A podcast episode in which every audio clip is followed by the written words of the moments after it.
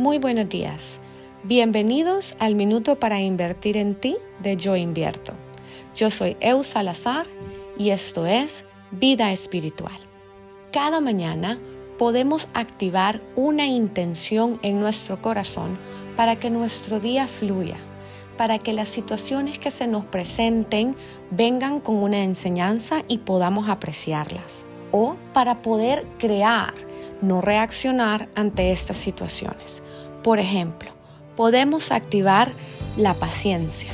La paciencia que sea nuestra intención y luego durante el día, cada vez que tengamos la oportunidad de recordarlo, respiraremos y diremos paciencia.